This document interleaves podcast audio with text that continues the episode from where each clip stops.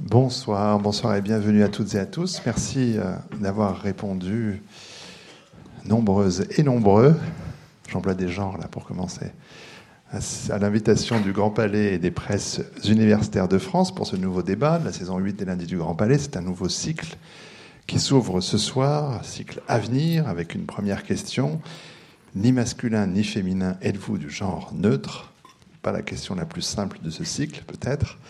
Euh, mais en tout cas, les cycles et les débats sont toujours placés sous le signe d'une question, plus largement d'un questionnement, des, des, débats qui ne prétendent évidemment pas à l'exhaustivité, pas non plus à la résolution des questions posées. Je vous rassure, ou je vous déçois peut-être, ça, dépend. Il s'agit toujours, euh, en tout cas, de poser d'autres questions qui découlent de la première, volontairement très large, très ouverte, euh, pour que l'on puisse s'en saisir par des axes très différents, avec euh, l'espoir, je le dis souvent, que le public ressorte de cet auditorium avec plus de questions qu'il n'y avait en, n'avait en y entrant. Euh, alors, je rappelle au public et aux intervenants la façon dont nous procédons euh, ici. Dans un premier temps, une petite heure, j'anime au besoin la discussion avec nos invités, avant que vous, dans la salle, ne soyez invités à intervenir pour les interroger directement dans la dernière demi-heure à peu près de notre rencontre. Euh, dans la, des débats qui doivent s'achever impérativement quelques minutes avant 20h, puisque cette salle doit être vide à 20h et que la vie du Grand Palais doit poursuivre son cours. Euh, des moments de questions euh, de la salle qui permettent immanquablement de pointer les, choses essentielles, les points essentiels que je n'aurais pas soulevés, sans doute faute de temps, mais peut-être de sagacité aussi. Donc n'hésitez pas à prendre au plus tôt la parole pour pas qu'il y ait un embouteillage à, la fin et que tout le monde se, que beaucoup de gens se retrouvent un peu frustrés de ne pas avoir pu euh, intervenir. Alors, par rapport à la question de notre débat, dont nos invités, on va le voir, l'envisage de façon, euh, de point, des points de vue selon des points de vue différents. C'est la raison de leur présence ensemble euh, sur ce plateau, ce qui gage de la richesse de la discussion à venir, certainement. Je vais bien sûr leur poser des questions, mais je leur précise aussi que chacune et chacun sur cette estrade se sente libre vraiment de réagir, d'intervenir, euh, de rebondir sur tel ou tel euh, propos d'un autre intervenant. Il ne s'agit pas d'une conférence où chaque invité vient délivrer une communication, mais bien d'un débat. Alors j'ai beaucoup de questions à vous poser, mais voilà, je les poserai si j'ai le temps, et sinon ce sera pour, pour le public ici présent. Alors je vais remercier d'abord les trois intervenants qui ont répondu à notre invitation en les présentant tout d'abord très rapidement. Je le ferai plus longuement très vite. Euh, Christine Détray est à mes côtés sociologue, auteur notamment de Quel genre? Point d'interrogation, paru chez Thierry Magnier. À ses côtés, Thierry Hockey, philosophe, auteur notamment du livre Des sexes innombrables, le genre à l'épreuve de la biologie. Et Clotilde de psychanalyste, auteur au PUF, notamment d'un livre intitulé L'être et le genre, homme, femme après Lacan. Euh, Bérénice Levé, qui devait compléter ce, plateau et souffrante, ne euh, peut pas donc être des nôtres. Euh, pour ce débat, qui, je le disais, est placé sous le signe d'une question complexe, alors j'ai regardé le petit texte rédigé par les organisatrices de ce débat dans l'invitation, qui dit ceci à l'heure où le genre neutre s'inscrit dans l'état civil de certains pays, qu'en est-il de la classique partition féminin-masculin? Le genre entre construction sociale et déterminisme biologique tend-il à disparaître pour faire place à un individu aux contours incertains? Le queer est-il l'avenir de l'homme? Euh, Choisir son genre va-t-il devenir banal? Voilà qui pose plus clairement certains, certains axes de notre débat ce soir. Et je vais, faire un premier tour de table avec euh, nos intervenants pour mieux les présenter. Alors Clotilde Leguil, agrégée de philosophie, ancienne élève de l'ENS, euh, maître de conférence au département de psychanalyse de Paris 8 Saint-Denis. Euh, alors auteur, entre autres, hein, je cite quelques titres de Sartre avec Lacan, corrélation antinomique, liaison dangereuse. In Treatment, Lost in Therapy, qui s'intéressait davantage au cinéma, Les Amoureuses, Voyage au bout de la féminité, puis vous avez également préfacé plusieurs nouvelle traduction de Freud aux éditions du Seuil. Euh, le dernier ouvrage paru, je l'ai dit, L'être et le genre homme-femme après Lacan. Peut-être on va s'arrêter d'abord sur ce après Lacan, euh, pour euh, dire en quoi, selon vous, Lacan a-t-il changé la donne sur la question du genre, vous qui avez assuré en partenariat avec Fabien Fangevax en 2013 un enseignement intitulé Subversion lacanienne des théories de genre. D'abord, merci de m'avoir invité. je, vais, je vais essayer de. alors là, c'est pas vraiment une question que vous m'avez posée, mais de, disons de commencer par par euh, expliquer euh, le sous-titre de mon livre, donc L'être et le genre, homme-femme après Lacan. Alors en fait, pour expliquer ce sous-titre, je vais dire un petit mot du propos. Euh, donc en fait, le, le, propos de, de, cet essai était de, de montrer la façon dont la psychanalyse aborde la question de l'être homme, de l'être femme, de l'être sexué et de montrer que après Lacan, en tout cas, on n'aborde pas ces questions-là à partir des normes sociales. Voilà. Ce que je, voulais essayer de clarifier, en me le clarifiant à moi-même, parce que la position de Lacan est aussi assez complexe, c'est la façon dont Lacan aborde notamment la question de la féminité, non pas à partir des stéréotypes, à partir des, comportements ou des normes comportementales, à partir euh, des, disons, de, voilà, de tout ce qui relève des normes sociales, mais plutôt il aborde la féminité, et cela dès le début, à partir de ce qui excède toute norme. C'est-à-dire ce qui intéresse Lacan, c'est la folie féminine. Donc ça répond pas tout à fait à votre question, mais c'est pour dire déjà que c'est un abord, disons, assez euh, singulier qui, implique donc de, de, se détacher un peu de la question de la norme pour aborder le genre. Mais en même temps, ce terme de genre, ce n'est pas un terme lacanien. Donc je me suis un peu servi, disons, de ce terme euh, pour... Euh, pour montrer que peut-être aussi, euh, disons, dans ce que j'avais pu lire chez certaines théoriciennes des études de genre, notamment chez Judith Butler ou chez Monique Wittig, il y avait peut-être euh, euh, une certaine représentation de la psychanalyse qui coïncide peut-être avec ce que la psychanalyse euh, est aux États-Unis notamment, mais qui n'avait rien à voir en tout cas avec euh, la psychanalyse telle que Lacan, en tout cas, nous, nous l'a transmise, et qui n'avait et donc finalement la critique qui pouvait être adressée à la psychanalyse d'être notamment la gardienne des normes de genre, parce que la psychanalyse continuerait de se référer au signifiant d'homme, de femme, à ce qu'est un homme, ce qu'est une femme, eh bien, méritait d'être interrogée. Voilà. Et que cette critique, finalement, euh, peut-être qu'elle se justifiait par rapport à ce que la psychanalyse avait pu devenir dans certains courants,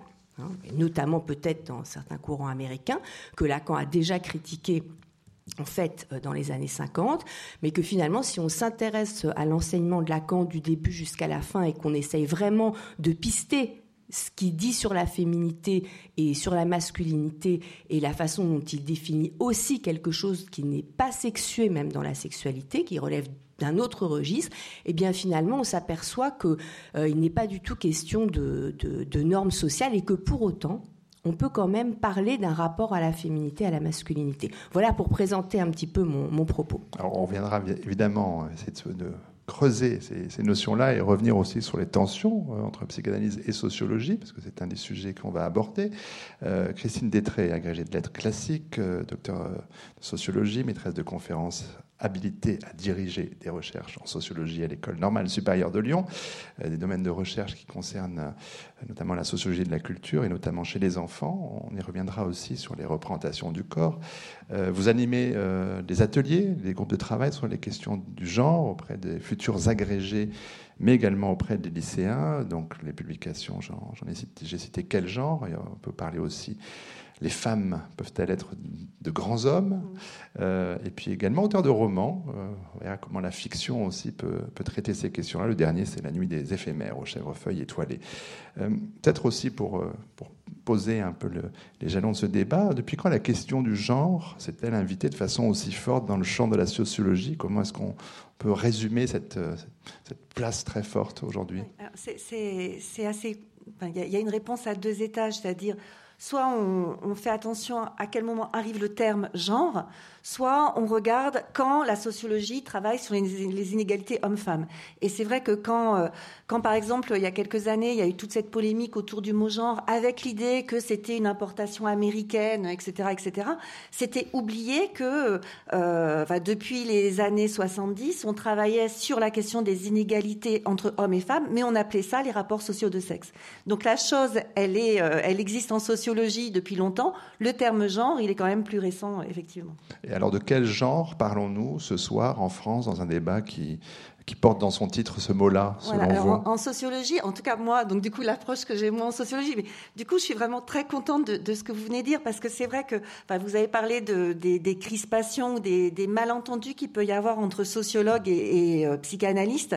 Je pense que c'est aussi une grande méconnaissance, euh, enfin, en tout cas de la part des sociologues, de ce que c'est que la psychanalyse et peut-être inversement aussi. Donc euh, effectivement, moi, enfin, pour avoir lu des, des attaques parfois très virulentes de sociologues sur la psychanalyse, je me disais mais c'est pas possible que la psychanalyse, elle en soit restée là. Donc voilà, je, suis vraiment euh, euh, contente et rassurée de, ce que vous dites. Et, donc pour euh, parler de que veut dire le mot genre en fait pour nous en sociologie? Euh, En fait, c'est il y, a un passage, c'est-à-dire qu'on travaille à la fois sur genre au pluriel, donc les genres, euh, donc traditionnellement masculin-féminin, et là on travaille sur euh, tout ce qui est construction sociale du masculin, du féminin. en gros, on ne naît pas femme, on le devient. voilà, comment on devient une femme, comment on devient un homme? Et le, deuxième, le deuxième pan de recherche, c'est parler de genre au singulier. Et là, c'est non plus parler du résultat, enfin, le masculin, le féminin, mais parler du système de relations. Donc c'est pour ça qu'on parle du genre. Donc le système de relations euh, qui, euh, bah, qui met en interrelation justement des individus qui se trouvent être des hommes et, être des femmes ou autres. Voilà, pour, première approche très claire. Thierry Hockey philosophe, professeur de philosophie des sciences à, à Lyon 3, euh, membre junior de l'Institut universitaire de France. donc travail qui porte sur les sciences de la vie et leur euh, prolongement culturel. Euh, auteur notamment, on reviendra sur quelques-uns des livres, euh, cyber, cyber philosophie, je veux dire en français ce sera plus simple, Penser contre les dualismes, Sexus nullus ou l'égalité, on y reviendra aussi, des sexes innombrables, je l'ai évoqué, le genre à l'épreuve de la biologie. Euh, oui, Sexus Nullus va nous écouper tout à l'heure, mais pour l'heure, peut-être euh, sur ce dernier livre en date qui cherche à mettre à mal cette double question euh, le genre précède-t-il le sexe, le sexe ou le sexe précède-t-il le genre? Pour ce livre, vous, donc vous êtes aventuré dans un terrain que vous connaissez certes, mais qui est le terrain scientifique.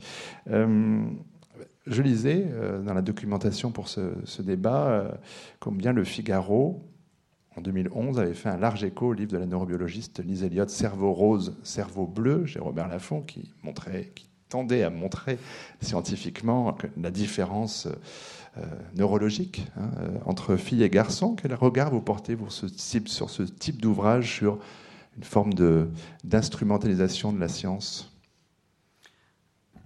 Ce qui est très étonnant, c'est qu'en fait, sur euh, la question de la différence des sexes, euh, l'opinion et la science semblent dire exactement la même chose. C'est-à-dire, tout le monde s'accorde autour du fait qu'il y a deux sexes. Euh, c'est ce que pense euh, monsieur et madame tout le monde et c'est ce que disent les, les, scientifiques. Donc, il semble ici qu'il y a un accord absolument stupéfiant. Or, c'est pour un épistémologue, c'est étonnant parce qu'en général, la science va rarement dans le sens de l'opinion et Gaston Bachelard disait que quand la science et l'opinion se rencontraient, c'était toujours sur un malentendu. Donc c'est ce malentendu-là que j'ai souhaité explorer, c'est-à-dire euh, cette euh, évidence euh, du deux. Est-ce que la science et l'opinion parlaient vraiment de la même chose? C'est ça que j'ai voulu creuser d'abord. Et le deuxième point qui, a, qui a suscité ce travail, c'est le fait que les études de genre et les sciences naturelles, on va dire, ne se parlent pas, s'ignorent assez superbement. Euh, c'est-à-dire, euh, on va à un colloque de, sociologie, euh, on entend parler de, Judith Butler, d'un certain nombre de noms qui font un travail passionnant. Et puis de l'autre côté, on va à un colloque de naturalistes et puis on parle de cerveau rose, cerveau bleu et on, on, entend des choses aussi tout à fait saisissantes, mais ça communique pas. Donc, il me semblait aussi qu'il y avait un travail à faire ici de de médiation en fait. C'est-à-dire, euh, moi ce que je voulais comprendre, c'était euh, voilà de quoi parlaient ces gens-là, est-ce qu'ils pouvaient s'apporter des choses? Et donc euh, ici, un des thèmes importants, c'est par exemple en études de genre, on cite beaucoup un texte d'Anne Fausto Sterling qui s'appelle Les cinq sexes. Voilà. Donc il y a cette suggestion du, qui vient d'une biologiste qui travaille dans une inspiration féministe, mais de dire bah, les sexes, il n'y en a pas deux, il y en a cinq. Et ça, c'est une idée qui m'intéresse parce que elle, elle, va justement, elle nous permet un peu de suspendre notre adhésion euh, immédiate à l'idée du deux et des deux sexes. Alors je voulais comprendre ce que ça voulait dire, pourquoi est-ce qu'on pouvait dire ça et pourquoi il n'y avait pas d'écho du côté de la biologie. Donc d'où venait le malentendu en quelque sorte sur cette question des sexes? Quels sont les cinq sexes?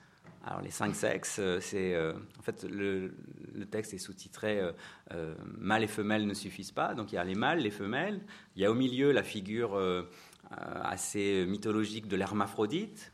Voilà. Enfin, et puis il y a ce qu'elle appelle des hermes et des, pardon, des fermes et des mermes, c'est-à-dire des, pseudo-hermaphrodites mâles et des pseudo-hermaphrodites femelles. Alors c'est une typologie qu'elle a proposée dans un premier article, sur laquelle ensuite elle est revenue en disant, en fait c'est pas la bonne méthode, c'est pas la bonne chose, mais c'était une suggestion qui a, été plus loin qu'elle et qui l'a emporté plus loin qu'elle. L'idée étant que de dire, en fait, si on regarde l'anatomie euh, génitale des êtres humains, euh, on ne peut pas restreindre euh, l'anatomie des enfants qui naissent, l'anatomie des, adultes qu'ils deviennent, au fait qu'il y a les typiquement mâles et les typiquement femelles. Il y a plus que ça. Et ce plus que ça, on ne peut pas juste l'oublier, euh, le passer sous silence, ou encore euh, utiliser un chausse-pied chirurgical pour le faire entrer de force dans le typiquement mâle ou typiquement femelle. Il faut respecter la diversité des anatomies humaines et des anatomies génitales. Voilà le, projet en fait au départ. Donc c'était un projet qui n'était pas du tout une négation du fait qu'il y a deux sexes, mais qui était une, volonté d'élargir nos cadres de pensée, nos cadres de référence, de manière à faciliter la vie d'un certain nombre d'individus. Donc euh, il y avait aussi évidemment une volonté euh, humaniste et une volonté euh, politique un peu de transformer nos manières de penser au sexe. Alors là, c'est vraiment, ça émanait d'une scientifique, on est dans une question biologique, mais on, on ouvre évidemment cette question-là sous un angle social et euh, sous l'angle de la psyché aussi. Pour euh, peut-être une question que je vais vous poser à tous trois et on va voir les, réponses qui en sortiront. De savoir, euh, Clotilde Guil, est-ce que la norme est une oppression? Je vais répondre un peu à côté, d'accord? Parce qu'il y a eu plein de choses là qui m'ont donné envie de, de, participer, de, de, de rebondir, mais, mais je, je, vais en parler aussi. Enfin, J'ai déjà un petit peu répondu par rapport au fait que, que, voilà, que, que Lacan n'abordait pas. C'est pas la question est-ce que la norme est une oppression? Finalement, la psychanalyse se prononce pas exactement là-dessus, mais plutôt est-ce que de s'identifier comme homme ou comme femme est euh, de l'ordre d'une soumission à une norme. Ça serait plutôt comme ça qu'on poserait la question. Voilà. Euh, donc Christine Détrez a cité la phrase de Simone de Beauvoir, dont je voulais dire un petit mot là-dessus par rapport à ce que Lacan en fait. Euh, on ne naît pas femme, on le devient. je me suis dit que j'avais oublié de dire quelque chose d'essentiel par rapport aux préjugés aussi qui, courent à, l'endroit de la psychanalyse c'est de bien préciser que en psychanalyse, en fait, la question de l'être homme ou de l'être femme ne se définit pas à partir de l'anatomie. Il ne s'agit pas d'un déterminisme biologique. Et comme vous évoquiez l'absence de, rencontres entre, euh, disons, un, congrès euh, de neuroscientistes d'un côté et un congrès de sociologues de l'autre, euh, bah, d'une certaine façon, il devrait y avoir quand même un point de rencontre entre les études de genre et la psychanalyse, parce qu'en tout cas, il y a un postulat commun Hein, qui est que la question, je, je parle là avec des termes plus psychanalytiques, mais que la question de, de l'identification sexuée n'a presque je ne vais pas dire rien à voir avec le corps, parce que ça a à voir avec le corps, mais n'est pas déterminé par l'anatomie. Et je dirais que c'est même le point de départ de la psychanalyse. C'est même le point de départ de Freud, quand bien même on peut dire, bon, effectivement, Freud était un homme de son temps, il avait aussi ses préjugés, il avait une certaine vision de l'homme et de la femme, d'accord. Mais le point de départ de la psychanalyse, c'est justement que les premières hystériques, d'une certaine façon, elle, ne parvenait pas à s'identifier véritablement à des femmes à partir de leur anatomie. Leur anatomie ne leur disait pas ce que c'était d'être une femme. Et finalement, elles arrivaient avec des symptômes qui étaient une façon de poser la question de, euh, de leur sexualité, de leur vie sexuelle. Hein. C'est un peu Lacan qui nous a appris aussi à relire Freud comme ça, parce qu'il a une relecture euh, de Freud qui peut-être a accentué cet écart entre euh, l'anatomie et l'identité psychique. Hein. Mais c'est quand même le point de départ de la psychanalyse, parce que finalement, la question sur, enfin, je reprends un terme là de Judith Butler, mais la question du trouble dans le genre, elle, est, apportée par Judith Butler avec ces termes, mais en fait, c'est une question qui est très psychanalytique, parce qu'effectivement, euh, Lacan va même jusqu'à dire que tout symptôme, quel qu'il soit, est une question sur la sexualité, en reprenant Freud. Hein. Donc finalement, euh, le point de départ, c'est justement que euh, l'anatomie ne nous dit jamais ce que c'est que d'être un homme, ce que c'est que d'être une femme, et que finalement, nous, sommes confrontés, là, chacun, quelle que soit notre anatomie, hein, à une forme d'énigme. Euh, quand, on en souffre, tout le monde n'en souffre pas nécessairement. Hein. Mais enfin, quand on va en analyse, c'est qu'on souffre de quelque chose. Et pour Freud et pour Lacan, ça a à voir avec l'être sexué. Donc Lacan, il, reprend cette phrase de Simone de Beauvoir. Bon, Lacan, il n'aimait pas tellement Simone de Beauvoir. Et là, moi, j'ai travaillé sur, euh, sur Sartre et Lacan parce qu'il a, il a, il a emprunté beaucoup de choses à Sartre. Il était un peu dur avec Simone de Beauvoir. La rencontre ne s'est pas faite. Elle a voulu le rencontrer au moment où elle écrivait le deuxième sexe pour justement recueillir euh, des éléments sur la psychanalyse. Et puis euh, il lui a dit mais, mais, ma pauvre dame, ça prendrait, euh, ça prendrait des, des, mois et des mois que je vous résume ce que j'enseigne dans mon séminaire. Donc voilà, donc ça c'est ça s'est pas fait. Mais cela dit, c'est quand même intéressé à ce qu'elle disait. Et d'une certaine façon, à sa façon, il a aussi déconstruit le mythe de la femme, puisque c'est ce que fait euh, en partie Simone de Beauvoir dans le deuxième sexe. Et il reprend cette, euh, cette phrase de Simone de Beauvoir On ne naît pas femme, on le devient. Sauf que il en fait autre chose. On n'est pas femme. Alors là, il est tout à fait d'accord. Hein, et c'est aussi ce que dit Freud. Hein. pour Freud, Freud, Freud va même jusqu'à dire euh, que même, une petite fille, pour Freud, même la petite fille, finalement, elle, elle, s'identifie plutôt à un petit garçon, c'est-à-dire qu'il n'y a pas de différence des sexes, et s'il y en a une, elle est plutôt euh, déniée. Hein.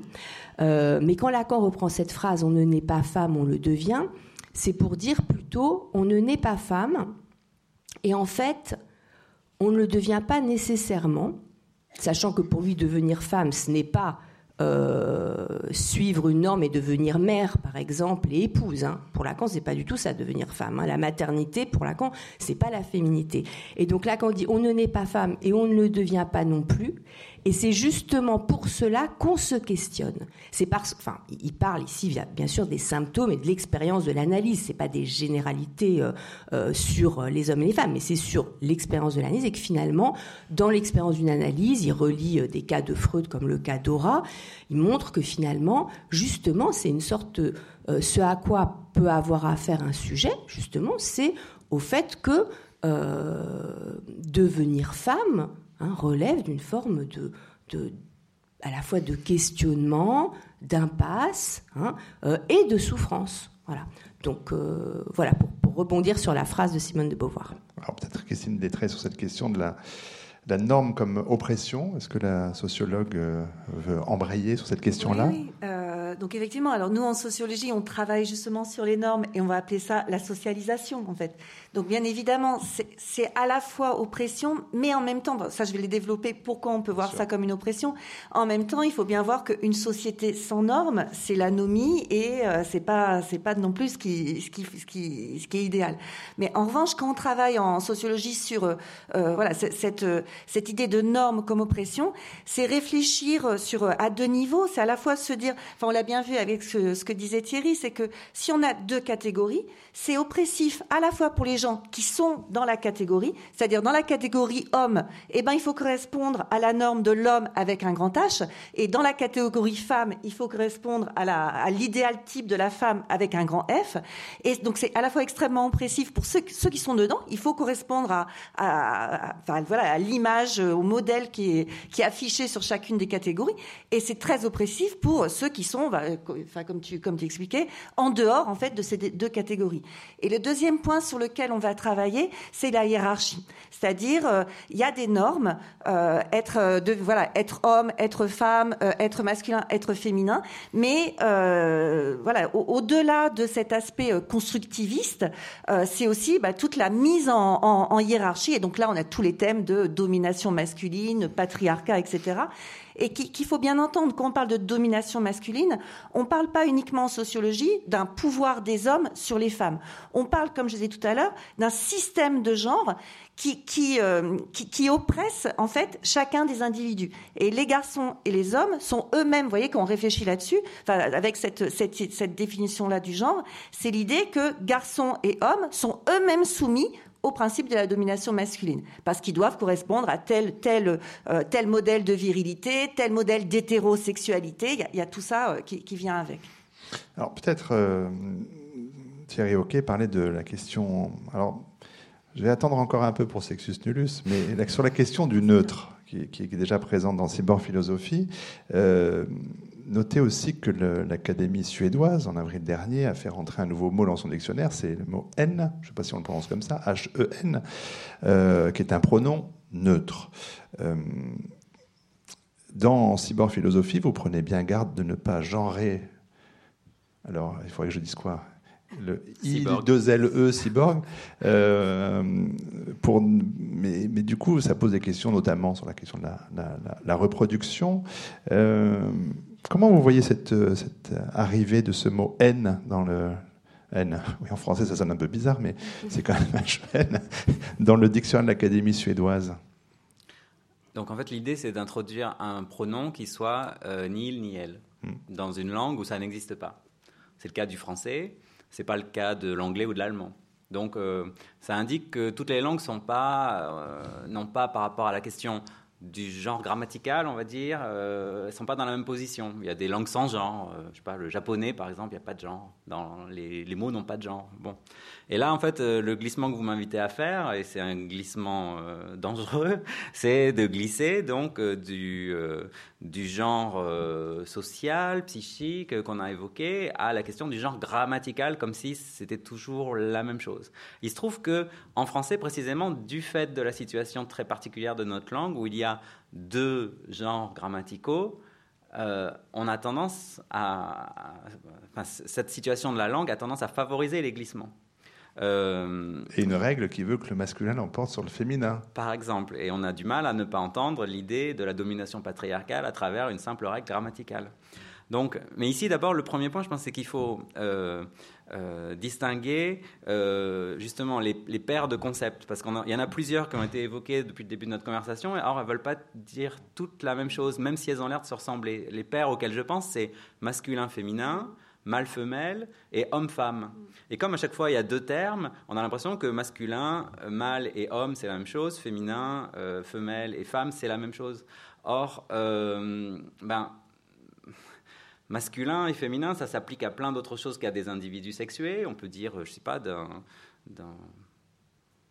d'un objet qui a une forme masculine, peut-être, je sais pas, non ah, C'est vous qui prenez vos exemples, hein. je vous laisse glisser dangereusement tout seul. vous me glisser, merci. En tout cas, le plus, le plus pertinent, c'est en fait, bon, euh, on pourra dire d'un comportement, voilà, qu'il est masculin ou, féminin. Euh, on pourra, euh, en tout cas, le, mâle et femelle et homme et femme, ça ne veut pas dire la même chose, même mmh. si on a l'impression que quelque chose nous invite à dire que l'homme est le mâle de l'espèce comme euh, la femme est la femelle de l'espèce. On a l'impression que ça veut dire la même chose et en même temps, c'est pas exactement la même chose, d'où l'importance de cette phrase qui a été discutée on ne naît pas femme, on le devient. La question que je voulais poser à, Clotilde Le Guil, c'est est-ce qu'en psychanalyse, on peut inverser la formule, c'est-à-dire est-ce qu'on peut la symétriser Est-ce qu'on on pourrait dire de la même manière on ne naît pas homme, on le devient Parce que la sociologie le fait, elle. Ah bah Donc, euh, ici, sur le. Bon, voilà. on note que dans cette phrase, c'est le on qui est employé. Ouais.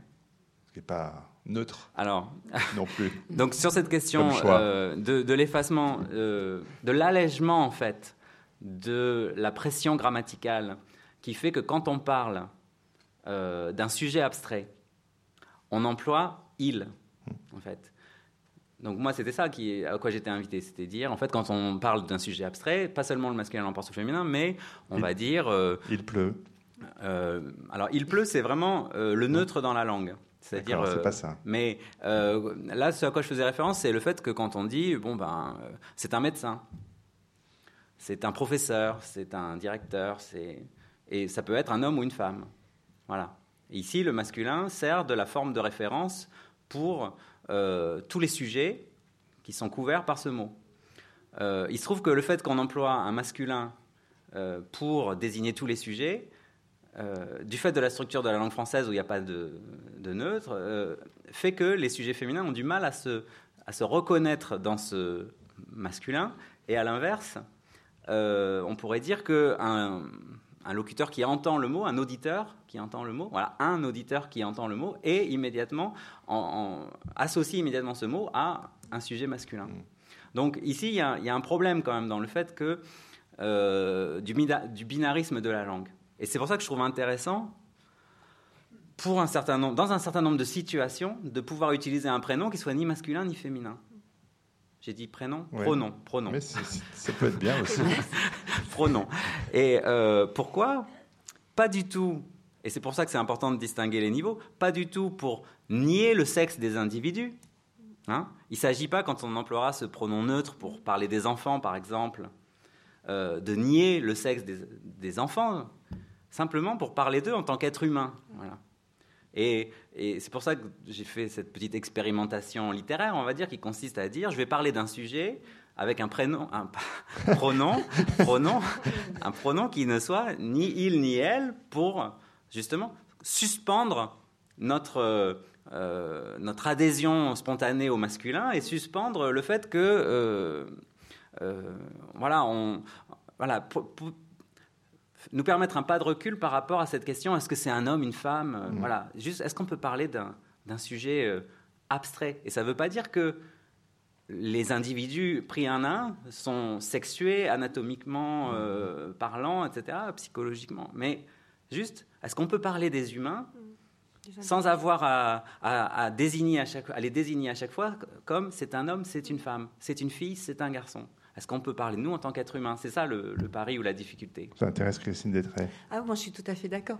Alors, d'ailleurs, c'est euh, c'est vraiment très intéressant parce que vous, vous, avez dit que j'étais une maîtresse de conférence. Et, euh, et moi, je, euh, j'ai beaucoup évolué aussi sur cette question-là. Au début, quand on me demandait, c'est moi qui l'ai écrit. Je hein, me suis référé à ah, votre tout à fait. Mais je vous remercie, je vous remercie d'avoir lu ce que. Euh, et, et, au début, ça, ça m'était assez anodin en fait de dire je suis maître de conférence ou je suis maîtresse de conférence. Et, et maintenant, j'en suis à me dire euh, finalement l'histoire de la langue qui fait qu'on est arrivé à telle ou telle dénomination explique pourquoi on dit maître et pas maîtresse. Et, et c'est même aussi aller au-delà. Vous avez dit mon dernier livre, c'est les femmes peuvent-elles être des grands hommes? Mmh. Et, et je pense que euh, dire maîtresse de conférence, c'est aussi exister et, donner l'exemple de, euh, bah, de chirurgienne, euh, d'avocate, d'ingénieure, de professeure, d'autrice, etc. donc, donc voilà, ça c'est. Il y, a à la fois les, les, explications de l'histoire de la langue qui ont fait que ça a pu être effacé, et je pense qu'à un moment, il y a aussi l'idée de s'en emparer pour faire changer des choses qu'on ne voit même plus. par, parenthèse, je me suis souvent chamaillé à la radio avec des invités et ES qui ne voulaient pas que je féminise leur titre. Oui, mais souvent, euh, et, les, réactions, ça va être de dire que ça sonne pas bien. Bah, sauf que si on avait continué à dire autrice comme on a continué à dire actrice, euh, ça sonnerait, ça sonnerait tout aussi bien. Enfin, on serait juste habitué à l'entendre. En l'occurrence, je pense à une que j'aurais pu appeler administratrice de la Comédie Française, mais qui a tenu que je ce que je l'appelle administrateur pendant des années. Je trouve ça un peu curieux. Fin de la parenthèse. Et, pour euh, et donc pour, enfin plus précisément sur cette idée de qu'est-ce qui importe. C'est pour ça finalement masculin, féminin ou genre neutre. C'est c'est peut-être même pas ça, moi, qui m'intéresse en tant que sociologue, c'est me dire, est-ce que masculin, féminin, est-ce que c'est ça qui doit toujours importer, en fait? Et est-ce que ce qui importe, c'est pas simplement d'être considéré dans une société par les compétences qu'on a, euh, et effectivement d'être envisagé comme des individus, et non pas comme le fait toujours bah, d'être identifié, euh, c'est un homme, c'est une femme, c'est un garçon, c'est une fille, etc. etc. Peut-être pour continuer sur la lecture ou sur les arts, euh, Clotilde Leguil, vous êtes aussi intéressé à des exemples cinématographiques, littéraires, Blue Jasmine, Guillaume Gallienne, euh, Édouard Louis, Catherine Millet. Qu'est-ce que vous êtes allé chercher dans dans ces exemples-là, lequel vous, pourriez, vous auriez envie de, prendre pour, euh, pour dire en quoi ils nous servent à, penser le monde? Oui, bah, par exemple, euh, moi je me suis beaucoup réjouie euh, devant le film de Guillaume Gallienne, Guillaume et les garçons à table. ce qui m'intéresse, moi, c'est de prendre les choses à partir d'une trajectoire singulière. Donc, voilà, c'est une autre approche. C'est-à-dire qu'après, il y a, l'étude des normes sociales, euh, et puis c'est vrai qu'en psychanalyse, bon, c'est un autre discours. On s'intéresse à la trajectoire singulière. Après, ça peut se rencontrer dans, certains propos, mais bon, moi, ça, en tout cas, la trajectoire de Guillaume Gallienne, elle m'a intéressée, telle qu'il en rencontre dans son film. Bon, il, est passé par la psychanalyse hein, aussi, donc euh, bon, il est sensible à cette dimension. Mais j'ai trouvé que la question de l'être homme ou l'être femme, elle était posée de façon tout à fait euh, originale dans son film, justement euh, d'une façon euh, qui, qui, est vraiment par-delà la question des normes. C'est-à-dire que lui, le, je ne sais pas si vous l'avez vu le film aussi. donc, enfin, moi, ce qui, ce qui m'a touché, disons, c'est la façon dont il fait part de son propre questionnement sur être une fille. Donc il est né garçon, mais en même temps, il est le troisième enfant d'une mère qui n'a pas eu de fille, parce qu'il traite ça, lui, dans le film, à partir de son rapport à sa mère, qui est extrêmement fort. Qu'il joue lui-même, rappelons-le qu'il joue en plus lui-même de façon tout à fait jubilatoire. Enfin, sur scène, il jouait tous les personnages. Là. Ouais, euh, oui, pour le film, il a gardé le rôle de sa mère. Ouais, c'est extraordinaire. Voilà, qu'il joue lui-même et on sent vraiment qu'il se délecte euh, à, prendre la voix de sa mère, que depuis toujours il aime en fait euh, imiter sa mère, mais c'est même pas de l'imitation, c'est vraiment une identification profonde. Donc il y a à la fois une identification à sa mère et en même temps une identification à la fille que sa mère aurait voulu avoir. Voilà, au manque de sa mère. Et du coup, ça l'entraîne dans une, une sorte de d'embrouille aussi avec lui-même parce qu'il ne sait plus qui il est et il ne sait plus qui il aime. Il ne sait plus ce qu'il veut. Il ne sait plus s'il est hétérosexuel, s'il est homosexuel, s'il aime les filles. En fait, la question n'est pas là. La question, c'est qu'il est prisonnier de quelque chose dans son rapport au désir de sa mère. Et donc, je trouve très jolie la façon dont il témoigne de son parcours, où finalement, euh, on pourrait dire c'est un film sur euh, l'homosexualité, par exemple. Ben non, c'est pas tout à fait un film sur l'homosexualité, ni sur l'hétérosexualité, ni tout à fait sur le genre. C'est un film sur Guillaume Gallienne et sur son, son identification inconsciente hein, dans, dans, le rapport euh, à sa mère. Alors, effectivement, là où il est vraiment hors norme et où il y a quelque chose aussi de, de jubilatoire chez dans le personnage lui-même, c'est que d'un côté, le film se termine où il nous fait part de sa rencontre amoureuse avec une femme, qui était pour lui une surprise, hein, qu'il n'avait pas prévu les choses comme ça. Il y a une contingence qui a fait qu'il a rencontré ça. Et en même temps, il garde un plaisir inouï à jouer des rôles de femmes sur scène. Donc il y a ce, ce, ce, rapport au genre qui reste comme ça de, de l'ordre du jeu et qui reste euh, pour lui très, très ouvert, justement. Christine bah, euh, justement pour euh, compléter sur ce film, moi, alors, de mon point de vue de sociologue, c'est pour ça que c'est intéressant d'avoir deux, deux, analyses, deux interprétations qui se complètent. Moi, ce que j'ai trouvé passionnant et du coup euh, extrêmement pédagogique pour les élèves ou les étudiants étudiantes que, que je rencontre, c'est que ce film montre le quiproquo terrible qu'il y a dès qu'on parle de genre. C'est-à-dire que là, parce que c'est un garçon et le fait que ça soit un garçon, c'est pas c'est pas innocent parce que ça aurait été une fille qui fait un jeu de garçon, elle n'aurait peut-être pas été euh, catégorisé comme euh, euh, homosexuel. Mais parce que c'est un garçon qui a du plaisir à s'habiller en fille, etc., l'explication parfaite, même pour les parents, c'est de dire, mais il n'y a pas de problème, on t'a compris, tu es homosexuel. Et puis non, et, je trouve que ça, c'était, euh, enfin, c'était une, une, réponse à tous les, toutes les polémiques et tous les, les quiproquos et malentendus qu'il y a pu y avoir il y a quelques années sur euh, la théorie du genre, c'est rendre tous les enfants homosexuels. Et, ce qui disait beaucoup, un, de l'homophobie euh, latente de notre société, puis pas, pas si latente que ça, et puis deux, de, de, de l'incompréhension totale de ce que ça veut dire, en fait, que le genre. je, je, suis tout à fait d'accord. Je trouve que c'est un film qui montre aussi euh, la souffrance mmh. que peut être pour un enfant, parce qu'il parle aussi de ça, hein, euh, le fait de, finalement euh, de, se sentir autre, parce qu'il euh, parle quand même de la façon dont il devient le bouc émissaire de tous ses camarades. Dès qu'il part en colonie de vacances, il a l'insulte qui lui tombe dessus, qui le marque. Enfin, c'est aussi un film là-dessus, hein, je suis tout à fait d'accord. et en même temps, effectivement, ce que ça montre là, c'est que finalement, né garçon, il s'identifie à une fille, mais il n'est pas nécessairement pour autant homosexuel. Donc c'est tout est beaucoup plus complexe euh, que, tous les préjugés qu'on peut avoir à l'égard de ces, difficultés, de cette fluidité euh, des questions de genre. je sens que Thierry Hockey a envie d'intervenir, mais je voudrais quand même rappeler qu'en miroir, il y a un film comme Tomboy, qui lui a quand même été beaucoup moins bien accueilli, le film de Céline Sciamma, euh, sur cette petite fille qui, elle, se, vivait comme petit garçon dans d'autres circonstances et dans un film qui est sur un autre registre et qui a été un film qui a été extrêmement attaqué, lui. Merci de faire ce parallèle parce que, enfin, je, suis désolé d'intervenir dans le, colloque euh, Guillaume Gallienne, mais euh, euh, pour moi, Guillaume Gallienne, ce qu'il raconte, c'est l'homosexualité Figaro.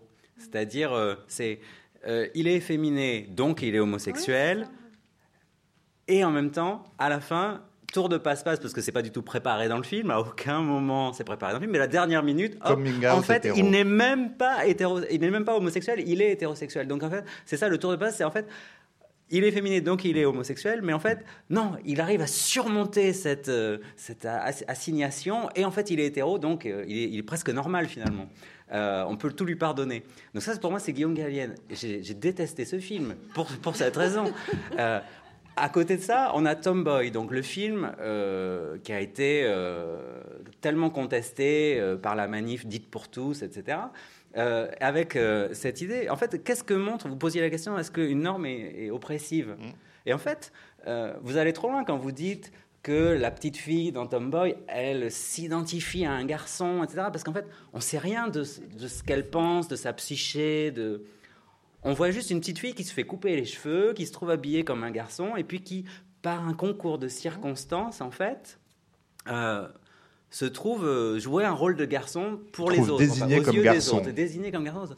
Et en fait, c'est un thriller psychologique où il se passe rien et où on voit que le simple fait pour un individu d'un sexe donné de mettre euh, l'accoutrement de l'autre sexe ou l'accoutrement identifié traditionnellement à l'autre sexe suffit à créer une situation de panique parce que pendant tout le film on se dit à quel moment elle va se faire lyncher. Mm. et donc ça montre à quel point euh, évidemment, chacun peut s'emparer de la norme pour euh, se déguiser en princesse, en chevalier, etc. Et c'est formidable. Donc, toute norme n'est pas oppressive. Mais là, on voit que simplement, euh, on, a une situation d'anxiété, dont je disais, de thriller psychologique, juste parce que un individu d'un sexe donné a revêtu l'accoutrement de l'autre sexe on voit à quel point ça, produit des, effets qui peuvent être terrifiants. Alors justement, je suis bien d'accord avec vous sur les deux points, c'est aussi une parenthèse. Euh, concernant les lectures, Christine Détré, vous avez aussi étudié la manière dont les, euh, le, genre façonne euh, les lectures à l'adolescence, dont les lectures façonnent le genre plus exactement à l'adolescence, et notamment aussi, c'est peut-être un sous-chapitre, la façon dont les encyclopédies euh, consacrées au, corps représentent, enfin qui sont à destination de la jeunesse, représentent pour le coup alors le féminin, le masculin, les garçons, les filles de façon alors je vous laisse exposer ce que vous avez pointé façon je, vais le faire rapidement. oui, oui, euh, non, pardon. Mais euh, en fait, j'ai travaillé, donc pour expliquer un petit peu, j'ai travaillé sur euh, toutes ces encyclopédies sur le corps, genre Il était une fois la vie, ou bien Le corps expliqué aux enfants, etc. Et ce qui m'intéressait en fait dans ce, ce corpus-là, c'était de prendre un corpus qui se prétend scientifique. C'est-à-dire que quand les parents achètent ces livres-là, quand les enseignants achètent ces livres-là, c'est avec l'idée qu'ils vont non pas raconter une petite histoire aux enfants, des, des, contes. enfin, l'article que j'avais j'avais fait à partir de ce travail-là s'appelait il était une fois le corps. Et c'était pour montrer comment on raconte toujours des histoires aux enfants. Et effectivement, j'ai juste donné deux exemples, mais pour montrer comment euh, euh, toutes les normes, pour le coup, euh, genrées, vont s'incorporer. Quand vous regardez ces livres-là, donc j'ai travaillé sur une soixantaine de livres, les chapitres sur les muscles, vous n'avez que des garçons avec des, des muscles, des biceps et des cuisses proéminentes et en action tout le temps. Et vous avez parfois des doubles pages. La page de vous avez un garçon qui est en train de courir ou de jouer au foot. Page de droite, vous avez une fille dans un hamac et c'est marqué même au repos, tes muscles travaillent. Ou bien vous avez un chapitre et vous avez euh, donc toute une série de, garçons euh, qui, qui, avec quelle force, etc. Et vous avez une tête de petite fille et c'est pour situer le stapédius et c'est marqué que c'est le plus petit muscle de votre corps. Donc ça, les muscles, c'est vraiment euh, probant. Et le deuxième chapitre, ce sera juste le, deuxième exemple, c'est le cerveau. Quand vous regardez donc sur une série de 60 livres, donc j'ai pris et c'est pas des livres des, années 60, hein, c'est vraiment les livres contemporains. Vous n'avez dans les chapitres sur le cerveau que des têtes de garçons. Et quand vous regardez le champ lexical, ça se comprend parce qu'on vous dit que le cerveau, c'est le grand ordinateur de votre corps, c'est le chef de votre corps et c'est celui qui donne des ordres. Donc si, donc on a tout un, champ comme ça du masculin. Et il y a un livre où vous avez un, une, une, une, jeune fille dessinée. C'est un livre qui s'appelle Essie. Et, et en fait, c'est pour faire comprendre aux enfants à quoi sert la fonction d'un corps. On imagine le corps sans. Et donc c'est Et si nous n'avions pas de cerveau Et là, vous avez une fille. Et, et c'est pas caricatural, hein, c'est vraiment euh, voilà, c'est, la réalité. Enfin, il y a, réalité, ouais. y a euh, sur euh, sur internet, on voit une, ouais. une, présentation que vous faites pour avoir plus de détails et plus d'exemples. vous cherchez, vous tapez son nom et. Encyclopédie du corps et vous verrez un propos de Christine Détré beaucoup plus beaucoup plus long. Vous vouliez réagir? Non, juste en fait. On vous rapprochera un petit peu. Pardon, micro, dans, le, dans le livre sur les sexes innombrables, je fais état d'un autre type de littérature. Là, j'ai, la littérature s'appelle. J'ai consulté un ensemble de livres qui s'appelle les bébés animaux en fait. Et les bébés animaux, on voit systématiquement en fait euh, des bébés avec leur maman tout le temps, toutes les pages. Sauf une peut-être sur, euh, sur 100. Quoi. Mais c'est toujours euh, la maman allaite, la maman apprend, la maman, etc. Et alors évidemment, on pourrait dire, là c'est très important parce que c'est des bébés animaux. Donc on ne va pas réécrire la nature. La nature est comme elle est. Et donc on est sommé, si vous voulez, d'enregistrer. Moi, je ne dis pas que euh, chez les ours, euh, les zèbres, les girafes, les éléphants, il ne se passe pas ce qui est écrit dans le livre. La question, c'est pourquoi est-ce qu'on a besoin de raconter ça et uniquement ça à nos enfants, premier point. Et deuxième point, comment faire que ce qui nous est raconté des bébés zèbres, éléphants, etc., si mignons, n'ait pas, en fait, un impact sur la manière dont nos enfants se construisent et dont nous, en tant que parents, on se positionne par rapport aux enfants. Parce qu'effectivement, un papa qui raconte ça à sa fille, bah, il n'est pas en bonne position parce que le livre ne parle pas du tout de, de papa qui ferait quelque chose auprès des petits animaux. Ça n'existe pas, paraît-il.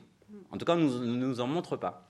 Donc je pense qu'ici, il y a un travail à faire, non pas pour nier ce qui se passe dans la nature, mais euh, s'interroger sur la manière dont ces pseudo-encyclopédies pour enfants, en fait, véhiculent des normes de genre extrêmement contraignantes sous prétexte de, euh, enfin, en prélevant des exemples tout à fait choisis dans la nature, alors qu'il y en a quantité d'autres. Alors peut-être justement, enfin j'ai plein plein de questions encore, mais euh, le temps file. Euh, on arrivera quand même à Sexus Nullus d'une façon ou d'une autre. Euh, Thierry, ok. Euh, pour revenir alors vers la psychanalyse, Clotilde Le Guil, on a vu que les, avait évoqué les normes, même si ce mot n'est pas employé, ne répondent pas aux questions singulière de l'individu. Hein, c'est bien, et en même temps, cet individu doit bien faire avec avec ses normes d'un point de vue social. Pour autant, la, psychanalyse, elle, elle, est là pour lui apporter des réponses autres à cette inscription dans un genre. Alors et en même temps, ça résout rien au questionnement intime. Donc, comment on fait avec cette cette question du genre euh, si l'être, c'est le désir, comme le dit Lacan après Spinoza. Est-ce que c'est le désir alors qui définit le genre pour vous après Lacan? Pardon, c'était un peu. Euh, j'ai cousu deux questions ensemble, hein, mais bon, comme Clotilde Le Guide répond, comme elle a envie de répondre, elle, elle fait bien. Euh, alors je continue. est-ce que l'être, est-ce que l'être, c'est le désir? C'est vrai que Lacan aime bien le terme de désir. Il a, il a repensé la psychanalyse à partir de, du désir. Donc, euh, euh, du, Freud avait défini le rêve comme une manifestation de désir, et mais Lacan a donné une, une place centrale au désir et a défini finalement toute la trajectoire d'une analyse comme euh, conduisant à pouvoir euh, assumer son désir avec la fameuse formule ne pas céder sur son désir. Alors non, c'est pas le désir, c'est pas le genre. Non, non, il dit pas, il dit pas ça comme ça. Non, le, je, je, vous pose la question, c'était est-ce qu'il définit du coup le genre? Est-ce que le désir définit le genre? Je, je dirais pas ça comme ça. Euh, euh, attendez, j'avais une idée là, mais qui vient de, m'échapper.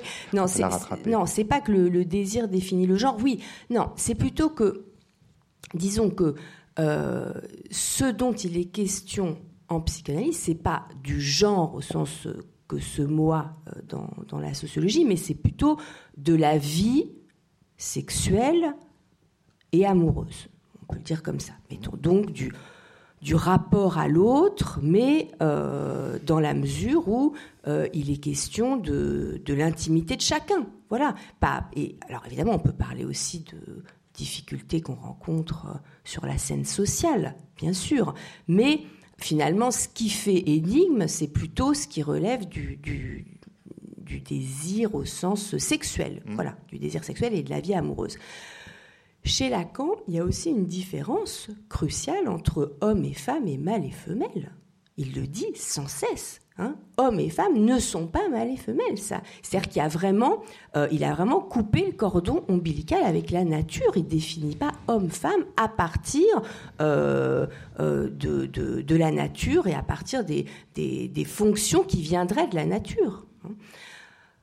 Il s'est amusé pour creuser cet écart d'une certaine façon avec l'anatomie, avec la nature, à dire aux femmes qui étaient justement en train de d'advenir aussi sur la scène sociale en tant que sujet via le, féminisme, à dire la femme n'existe pas. Bon, il a dit ça, c'était bien sûr une provocation, mais ce qui est paradoxal, c'est que quand il dit la femme n'existe pas, en même temps, il va continuer à parler de la féminité.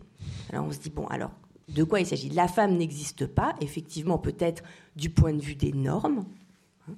Euh, vous disiez tout à l'heure, Thierry Hoquet, que les sujets féminins ne se reconnaissent pas dans certaines, en parlant de la langue, dans certaines normes masculines. Ben, évidemment, Lacan le dit aussi d'une certaine façon. Hein. C'est que il y a quelque chose dans la féminité. Ça ne veut pas dire qu'un sujet anatomiquement femme et nécessairement euh, s'identifie nécessairement à une femme, mais que le rapport à la féminité, il surgit dans, dans un rapport à quelque chose qui ne rentre pas, il fait un jeu de mots, dans la, la normale, justement. Et la normale, en fait, c'est la norme du mal, précisément.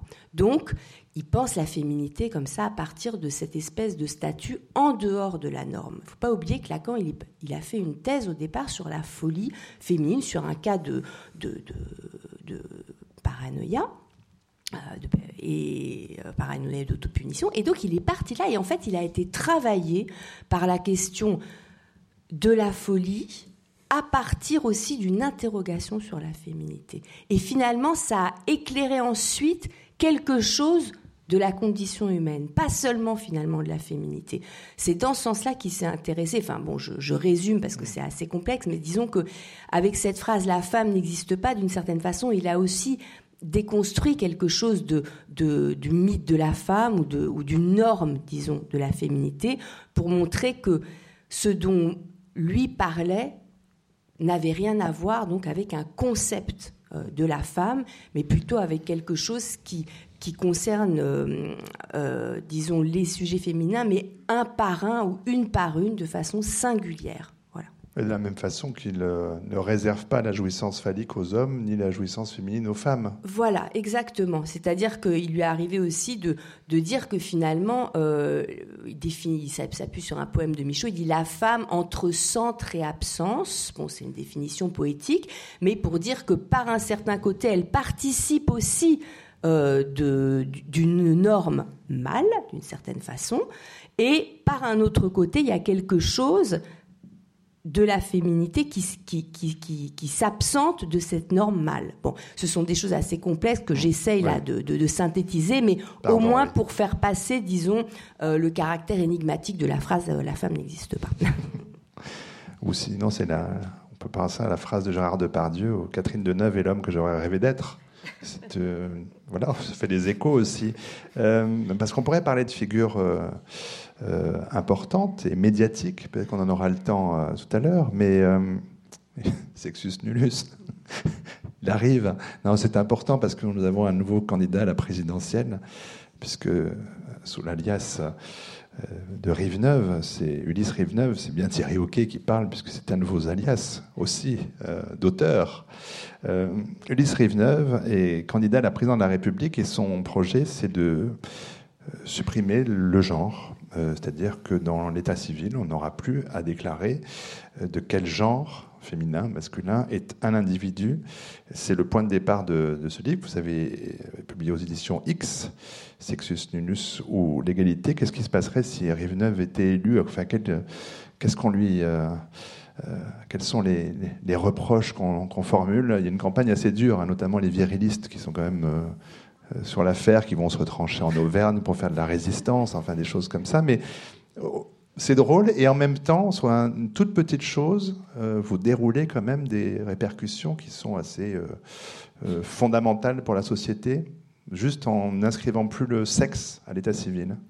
je pense que si on n'inscrit plus le sexe à l'état civil demain, la première surprise, c'est qu'il peut absolument ne rien se passer. Le monde en particulier ne va pas s'effondrer. pourquoi? Il y a un ensemble d'usages juridiques du sexe d'état civil qui sont devenus complètement caduques en fait. Donc les, les hum, domaines où la différence des sexes à l'état civil est pertinente aujourd'hui sont paradoxalement euh, la question de l'égalité. C'est-à-dire, en fait, on essaye, en utilisant la différence des sexes à l'état civil, de corriger les effets euh, néfastes de la différence des sexes dans la société.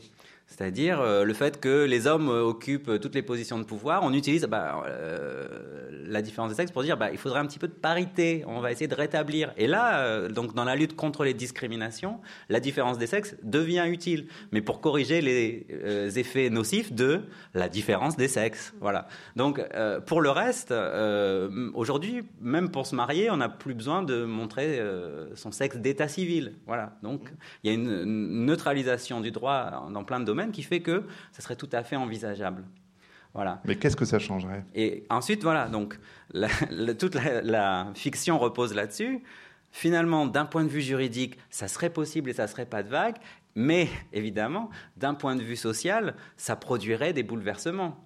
Euh, parce que, en apparence, évidemment, nos sujets ne sont pas construits uniquement sur. Euh, nous, nous, ne consultons pas de manière fébrile régulièrement nos papiers d'identité ou nos actes de naissance pour vérifier de quel sexe nous sommes. Hein Mais malgré tout, on voit que dans quantité de dimensions de l'existence, nous sommes en permanence rappelés à notre sexe d'état civil. Voilà. Encore une fois, je vais prendre un exemple de biais, mais euh, la manière dont les individus transgenres euh, racontent leur expérience des toilettes publiques mmh. montre à quel point, en fait, on ne peut pas se présenter n'importe comment à, cet endroit. Hein. C'est-à-dire euh, la terreur, mmh. les agressions, etc., dont sont victimes les personnes transgenres, simplement parce que euh, on n'a pas l'impression qu'ils sont dans la bonne cabine de toilette, montre que euh, ici, il y, a, quand même des effets sociaux de la différence de sexe qui sont très très puissants. Donc, euh, effacer le sexe de l'état civil, moi, c'est simplement pour dire, et si on essayait à un moment de considérer les enfants comme les enfants et les humains comme des humains, plutôt que garçon-fille ou, femme-homme, voilà. Donc, essayons simplement de jouer à ce petit jeu-là un instant. Essayons d'inventer des manières de nous adresser les uns aux autres où euh, on n'aurait pas immédiatement à assigner l'autre au sexe auquel on, l'identifie. Euh, qu'est-ce que ça donnerait? Est-ce qu'on pourrait jouer à, ce jeu simplement, non pas de neutraliser la langue, mais d'inventer des manières de nous adresser et de nous comporter les uns avec les autres, où euh, la question sexuelle ne serait plus la question prioritaire je pense que ça aurait des effets pour, euh, euh, évidemment, euh, le sexisme qui opère dans, évidemment dans la vie professionnelle, dans plein de circonstances de la vie sociale, mais aussi dans ce qu'on appelle, par exemple, le sexisme de la première heure, qui fait que dans certains pays, il y a un infanticide qui touche prioritairement les filles, etc. C'est-à-dire qu'en fait, on s'aperçoit par, par, tous ces éléments-là que finalement, les parents qui rêvent d'un enfant rêvent en fait d'avoir un garçon ou une fille, le plus souvent un garçon, on va dire, si on en juge par euh, l'infanticide qui touche prioritairement les filles. Euh, voilà. Donc, cette idée de l'adresse que j'appelle épicène, c'est-à-dire, est-ce qu'on pourrait se parler euh, d'une manière qui ne nous identifie pas sexuellement? Qu'est-ce que ça serait d'être des humains qui seraient, oui, avec une certaine dimension d'angélisme, c'est-à-dire dont on n'aurait pas à s'interroger justement toujours sur leur sexe ultime, mais qui, voilà, auraient simplement des relations d'humain à humain. Mais depuis que, que l'école est mixte, Christine Détré, c'est la façon normalement dont les, les enfants sont euh, éduqués quand même dans notre pays. Euh, il ne doit pas y avoir de différence entre garçons et filles. Moi, j'ai connu les dernières classes euh, séparées. ça fait donc un certain temps. Dans, un monde idéal, il n'y aurait pas de différence entre, effectivement, entre les garçons et les filles dans une même classe. Sauf qu'en fait, toutes les études, enfin, même les enquêtes les plus récentes en sociologie de l'éducation montrent que concrètement, on continue. Et, encore une fois, il ne s'agit pas de, de, porter, enfin, de, de, mettre l'accusation sur tel ou tel corps enfin, de métier en fait. Mais euh, on continue à ne pas écrire la même chose sur un bulletin de garçon et sur un bulletin de fille. Euh, là, j'étais dans un lycée là les, derniers jours. Euh, j'ai fait des conférences devant des élèves et c'est une prof de physique de terminale qui a jamais fait de sociologie de sa vie et qui est venue me voir et qui m'a dit mais je me suis rendu compte, j'ai pris les bulletins. Donc c'était voilà les derniers conseils de classe et qui a dit je me suis rendu compte que aux filles, donc moyenne égale, hein, des filles qui ont, le, qui ont des très bonnes moyennes en, en sciences, on met travail sérieux et aux garçons on met beaucoup de potentiel. Et elle a dit ça a un vrai effet pour être recruté en classe prépa. Parce qu'en classe prépa, si vous avez un bulletin où c'est marqué travail sérieux et puis c'est 14 de moyenne, on se dit, bon, elle ira pas beaucoup plus haut que 14 de moyenne. Si c'est 13 de moyenne et que c'est marqué beaucoup de potentiel, on se dit, ah bah là, il peut aller plus loin. Donc, vous voyez, ça c'est aujourd'hui. Euh, et, et, bon, donc là, c'était vraiment son expérience de, de, de, professeur. Mais euh, et voilà, les enquêtes montrent la façon dont on va interroger les uns et les autres, dont on va, qui on va interroger au tableau, à qui on va poser plus de questions. Tout ça, ça continue à être, à être et les orientations, ça, se voit. Voilà, quand, vous avez des, filles qui sont euh, très bonnes en sciences et on ne les retrouve pas en classe prépa scientifique et on ne les retrouve pas dans les, dans les écoles d'ingénieurs, euh, c'est qu'il y a quelque chose. Alors Thierry ok va intervenir, mais je précise tout de suite qu'on va maintenant donner la parole au public. Donc il doit y avoir un micro quelque part dans cette salle, euh, ou pas loin, et donc vous lèverez la main, on vous amènera ce micro. Et Thierry, J'évoquais la question des toilettes tout à l'heure parce que c'est un exemple frappant, mais en fait l'exemple scolaire il est, il est, très important parce que euh, on mesure aussi l'effet du système genre sur euh, les, individus et en l'occurrence sur les enfants. L'échec scolaire se vit principalement au masculin. Euh, les, les, exclusions de l'école, etc. sont, sont voilà donc c'est genré, c'est genré au sens où ça frappe une partie de la population de manière euh, préférentielle. Alors on peut avoir une lecture naturaliste de ça en disant c'est la testostérone qui les, qui les rend euh, incontrôlables, mais il y a une lecture sociologique très forte quand même là-dessus. même euh, sur, et puis après je, me tais, mais sur, sur les punitions, il y a un travail qui a été fait par Sylvie Héral qui est passionnant parce qu'elle montre comment l'école renforce ce qu'elle est censée enlever. Et notamment, elle montre que sur des conseils de discipline, vous avez 98% des les excuses sont des garçons. Et finalement, eux, ça leur donne un diplôme de virilité. Ce sont les mêmes qu'on va voir à la sortie du collège et qui vont bah, rouler des mécaniques. Donc l'école qui est censée euh, punir un comportement, en fait, va le renforcer par la punition même. Donc voilà, comment s'en sortir en fait? Alors, je crois que ça y est, un micro est apparu. Est-ce qu'il y a une première, euh, merci. Est-ce qu'il y a une première question qui veut être euh, posée aux intervenants? Vous levez la main. Bonsoir, merci pour ce débat qui était passionnant. Alors moi, je voulais parler à Monsieur Hockey, qui tout à l'heure euh, cherchait un, pronom neutre, et il a utilisé le terme de prénom. Alors moi, je vais lui donner des exemples de prénoms neutres, et pour l'orthographe, quand vous avez un couple, Claude et Dominique, qui, qui arrive vers vous, eh bien, vous ne savez pas si c'est un homme, une femme, deux hommes, deux femmes. Donc c'est vraiment typiquement neutre. Et j'avoue que ce couple-là, euh, quand il va quelque part, euh, c'est pas mal. oui, oui, mais on a tous, je pense, euh, voyant des livres écrits par un Claude ou une Claude et, ou Dominique, on s'est posé la question, mais c'est un homme, c'est une femme, je ne sais pas. À la limite, on peut se demander en quoi est-ce que c'est important de se poser cette question-là. Le deuxième élément concernant les prénoms, c'est qu'aujourd'hui, il y a une fluidification par rapport aux prénoms, au sens où beaucoup de prénoms aujourd'hui sont inventés, en fait, ce sont plus les saints et les saintes du calendrier. Et, et du coup, on a à l'émergence de nouveaux prénoms épicènes, en plus de Dominique, Claude, Camille, qui sont les, classiques. Aujourd'hui, des Charlie peuvent être garçons ou filles, par exemple. Voilà, donc il y a, d'autres exemples comme ça. Donc, ce qui est intéressant, c'est de voir que les parents qui sont toujours très attachés à, à genrer leurs enfants n'hésitent pas, pour différentes raisons, à les affubler de prénoms qui peuvent être fauteurs de troubles. Donc, c'est intéressant. Euh, je ne sais pas si quelqu'un avait, d'autres avaient demandé la parole. Euh, ben voilà, on va continuer les interventions. Bonsoir. Euh, alors moi j'avais d'abord une interrogation. C'était pour, on parle beaucoup de l'identité de genre. Je pensais que si on supprimait l'identité de genre, il y aurait beaucoup de personnes aujourd'hui qui se retrouveraient pas en fait, qui trouveraient pas son identité parce qu'il y a beaucoup de choses euh, qui sont dictées par ça aujourd'hui. Souvent on entend euh, je fais pas ça, je suis pas un garçon, je fais pas ça, je suis je suis une fille ou non.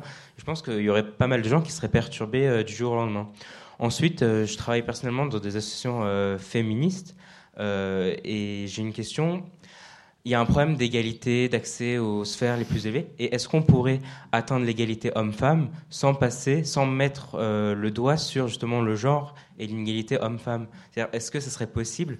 Euh, Enfin, aujourd'hui, on a vraiment besoin de cet outil, l'air de rien, de, de souligner l'identité féminine et masculine pour atteindre l'égalité. Est-ce qu'il y aurait un autre moyen? C'est très important la parité, bien sûr, aujourd'hui. On ne peut pas faire sans la parité aujourd'hui dans la société telle qu'elle est faite. C'est un outil euh, de politique publique qui est extrêmement important pour changer les mentalités et les représentations. Après, le problème avec la parité, c'est qu'elle vient trop tard. C'est-à-dire qu'on laisse les enfants se socialiser et se construire psychiquement dans un univers où les garçons et les filles ne sont pas élevés de la même manière. Et ensuite, une fois qu'ils sont arrivés à l'âge adulte et que leur construction euh, psychique est, faite, leur identité euh, sociale, euh, érotique, voilà, on leur dit ah oui, mais en fait, tu as le droit de rêver d'autre chose que ce à quoi on t'a accoutumé. Donc il y, a un problème ici. Voilà, donc je, suis d'accord avec vous. La parité, c'est essentiel dans la société telle qu'elle est faite. Mon point, c'est de pointer la question de l'éducation au départ. C'est-à-dire, euh, vous disiez euh, les individus, mais d'abord les enfants, et d'abord les enfants en très bas âge, dans leur construction psychosociale, ils font référence au fait qu'ils sont garçons, ils sont filles, et euh, ça n'est pas la même chose. Il n'y a pas plus normatif que les, les petits-enfants. Donc, euh, effectivement, euh, est-ce que euh, nous, en tant qu'humains, on doit s'employer à les, renforcer dans cette identification genrée, ou est-ce qu'on doit, en tant qu'humain, en tant que gardien, berger, éducateur, s'employer à essayer d'organiser les choses un petit peu différemment? Donc, euh, ça ne veut pas dire nier la différence des sexes ou leur interdire d'exprimer euh, cette composante genrée de leur identité. Ça veut dire simplement, est-ce que c'est ce qu'on doit leur proposer systématiquement? Et c'est l'effet de renforcement éducatif concernant la différence des sexes que j'interroge. C'est-à-dire, nous, est-ce que notre travail d'éducateur, c'est pas d'expliquer aux enfants, mais tu sais, un être humain, par exemple, euh, s'intéresse à la nature, à la science, aux étoiles, à la beauté, à la peinture, etc. On le fait d'une certaine manière, mais c'est toujours secondaire par rapport au renforcement garçon-fille, euh, qui est un truc obsessionnel quand même dans, la manière dont on éduque les enfants. Donc c'est sur ce côté éducatif, je pense qu'il est prioritaire d'agir, aussi bien au niveau euh, individuel, euh, collectif, associatif, qu'au plus haut niveau de l'État. Parce que la parité, on aura beau faire ce qu'on veut, ça vient trop tard. Et, Vous voulez ajouter quelque chose, Christine Oui, enfin, sur la première partie de votre euh, question, du coup, euh, le fait qu'on soit perdu, si on n'a plus. Euh, oui, alors forcément, à chaque fois qu'on change de, de, enfin, de modèle, oui, il y, y, a un moment où ça vacille, mais moi, souvent, en fait, je fais la comparaison avec ce qui a pu se passer dans, dans la lutte contre le racisme. Quand on a dit aux gens, bah, maintenant, les Noirs vont s'asseoir avec vous dans les mêmes bus, ça, ça a dû en trouver plus d'un aussi. Et, et maintenant, c'est admis. Donc, c'est. Voilà, quand, quand, on change des modèles qui sont ancrés, parfois dans des conférences, c'est des questions qui, me sont posées de dire oui, mais c'est comme ça depuis des millénaires. Ça, ne va pas être possible de le changer. Bon, en même temps, euh, on changera jamais rien, quoi. Donc, euh, je pense qu'il faut un peu d'utopie pour euh, faire accélérer les choses. Madame. Oui, bonsoir. Je, regrette que Bernice Leven n'ait pas été là parce que je pense qu'on aurait entendu peut-être un autre discours, peut-être un peu plus ancré dans la réalité dont vous, que vous citiez, à savoir les enfants, ils sont dans le réel, c'est-à-dire qu'ils sont garçons ou filles. Et euh, je pense que quand même, on n'est pas que nature, on n'est pas que culture, on est l'ensemble des deux. Voilà. Et moi, j'ai quatre enfants, je les ai tous éduqués de la même manière. J'ai deux garçons, deux filles. Et ben, je suis désolée, c'est différent. Et mmh. pourtant, j'ai fait la même chose. Et j'ai mon garçon qui fait la vaisselle. C'est pas le problème. C'est que dans leur nature, ils sont différents et ils n'ont pas les mêmes aspirations. Et c'est pas moi qui les ai mmh. éduqués. Et ce que je trouve dommage dans tous ces débats, c'est qu'on culpabilise les parents en disant c'est votre faute, vous avez éduqué les enfants comme ça. C'est pour ça que les garçons. Ah, je vous assure, on l'entend, on l'entend bien souvent. Et je voudrais revenir sur l'école. Vous dites, on éduque les différemment à l'école les garçons et les filles. Aujourd'hui, pourquoi il y a plus d'échecs scolaires chez les garçons? C'est au primaire, les filles sont meilleures que les garçons. Si on n'avait pas justement cet enseignement complètement indifférencié, si on pouvait davantage aider les garçons, ils s'en sortiraient certainement mieux. Mais comme on dit aux professeurs, en vertu du principe d'égalité, il ne faut pas les aider davantage, et ce qui était dit pour la BCD de l'égalité, on disait aux professeurs ne pas aider davantage les garçons que les filles en vertu du principe d'égalité, eh bien, c'est les garçons qui sont coulés. Voilà, je pense qu'il y a des spécificités qu'il faut, il faut prendre en compte le fait qu'un garçon et une fille, c'est pas pareil. Et on, à force, en fait, de supprimer les différences, on les exacerbe. Parce qu'un garçon n'a pas envie d'être une fille et une fille un garçon. Donc un garçon, il va développer ça. Voilà. Et en général, en général, 99%. Non, ça dépend. Et donc, si on veut supprimer les différences, eh ben, les enfants vont les exacerber d'eux-mêmes et on va augmenter les stéréotypes et on va augmenter les violences à l'égard des femmes. Voilà, c'est tout ce que je Alors, je, je, je, rappelle que l'absence de la quatrième intervenante n'est pas de notre fait. Hein. Elle, a, elle, a été portée pâle ce matin, donc euh, on regrette aussi son absence. J'espère qu'on a culpabilisé personne parce qu'en tout cas, c'est pas l'envie que, que j'ai ici. Mais, mais c'est vrai qu'aussi, euh, je vous laisse bien sûr répondre, mais que dans les, les terminales S, ce sont les filles qui sont les meilleures, mais on les retrouve pas en classe prépa. Là, on retrouve mm. plus de garçons. Donc il y a quand même des différenciations qui existent, mais pas toujours dans le, dans, dans, le même sens. Non, mais, il y a des exceptions. C'est jamais 100%. Il y a des exceptions, bien sûr, mais il n'y a pas 99% et 1%. Euh, différentes réponses peut-être C'est très important ce que vous dites parce que vous, vous faites sortir un peu le, euh, ce qui fait peur dans cette affaire, à savoir que lutter pour l'égalité, c'est produire l'indifférence entre les individus indifférenciés, neutralisés. Et il y a quelque chose de très inquiétant là-dedans. En, en, réalité, je ne pense pas que le neutre soit la conséquence, l'indifférence soit la conséquence de euh, la recherche de l'égalité. vous dites, les... d'abord, vous avez insisté sur la nature. Moi, ce qui m'intéresse dans cette affaire de la nature, vous, vous avez c'est naturel, c'est naturel, c'est naturel. Mais pourquoi est-ce que justement on insiste tant sur le fait que c'est naturel et pourquoi est-ce que la socialisation, je veux dire en général pour pas viser ni les parents, mmh. ni l'école, ni la société, ni le capitalisme, ni l'État, ni quoi que ce soit, mmh. euh, parce qu'on pourrait cibler très largement, pourquoi est-ce que la société dans son ensemble s'emploie à renforcer quelque chose qui est naturel? Je rappelle la définition de la nature. La nature, c'est quelque chose qui doit se produire tout seul. Mmh. Ça se produit quoi qu'il arrive. Et qui se produisent des choses quoi qu'il arrive, oui, c'est vrai, c'est très important. Ça s'appelle euh, la croissance, la puberté, euh, les corps se transforment. Nous vivons des choses chacun euh, différemment selon effectivement des, des composantes anatomiques, organiques. Personne ne nie ça. La question, c'est comment est-ce qu'on doit s'adresser aux individus. Quand vous dites l'école est coupable de l'échec scolaire des garçons parce que on les élève de manière indifférenciée, on est contraint de les éduquer de manière indifférenciée c'est beaucoup mettre sur le dos de l'école ici parce que euh, euh, les, professeurs ne sont pas les seuls éducateurs des enfants. Euh, donc ici, il y a un problème qui est à poser à la société dans son ensemble. Pourquoi est-ce qu'on met C'est pas l'école qui met des, des, des, haches, des épées et des, des, des kalachnikovs dans la main des garçons, vous voyez? Donc non, mais ensuite, que les individus. Encore une fois, c'est très important sur la question de l'indifférenciation. Euh, à aucun moment, il n'a été dit que tous les individus sont pareils, ont les mêmes besoins, les mêmes désirs, les mêmes, euh, même les mêmes rêves ou les mêmes aspirations. La question, c'est celle du renforcement obsessionnel euh, social qu'on opère par euh, les, choix d'objets. Euh, donc ici, je pense que justement, si c'est naturel, eh bien allons-y, supprimons le sexe de l'état civil et laissons les choses se faire. Alors, autre réponse peut-être, Christine Détray ça ira, dans le même sens, mais c'est l'idée. encore une fois, il n'était pas du tout question de, culpabiliser quiconque, hein, parce que la, socialisation, on en fait tous partie. Donc dans ce cas, moi aussi, j'élève des enfants euh, et je les élève sans doute de façon différente. Et, je pense que du coup, voilà, e-, être sociologue et s'interroger sur les pratiques, c'est aussi s'interroger sur ses propres pratiques. Moi, je ne pense pas que je dirais que j'éduque mes enfants de la même façon alors qu'ils sont un garçon et une fille. Alors que je travaille, et alors que moi je suis convaincue que pour le coup, c'est la socialisation qui œuvre. Mais je pense qu'à plein de moments, je suis rattrapée par ma socialisation qui fait que euh, quand bien même j'ai les meilleures volontés du monde d'égalité, je pense que je vais faire des différences. Donc, vous voyez, c'est aussi s'interroger soi-même et ne pas avoir euh, euh, l'illusion qu'on fait de la même façon. Et, quand bien même vous dites je fais de la même façon, en même temps vous dites que vous êtes persuadé qu'ils sont différents. Donc, il y a, voyez, on voit comment non, on les éduque pas de la même façon. Et quand bien même l'enfant est pas tout seul, il y a voilà tout, l'ensemble de effectivement de, comme disait Thierry Hockey, de ce qui fait une socialisation. Et, pour cette histoire de l'école, euh, qui finalement euh, devrait s'occuper différemment des garçons, l'école, le, elle se retrouve avec le produit de la socialisation primaire. C'est-à-dire que c'est, elle se retrouve avec ce que, ce que fait la socialisation des enfants, qui va faire qu'un enfant, ça va être juste, un garçon, ça va être dans le, euh, l'agitation, le désordre, etc. Et l'école doit gérer ça. Et, du coup, effectivement, ça les exclut euh, scolairement. Donc, vous voyez, c'est pas l'école qui devrait les éduquer différemment, c'est les parents, finalement, qui devraient les éduquer différemment pour que l'école n'ait pas ce problème-là à gérer. C'est, plutôt l'inverse. Clotilde Le Guil. Alors, moi, je suis assez sensible à l'intervention qui vient d'avoir lieu concernant la culpabilisation des parents.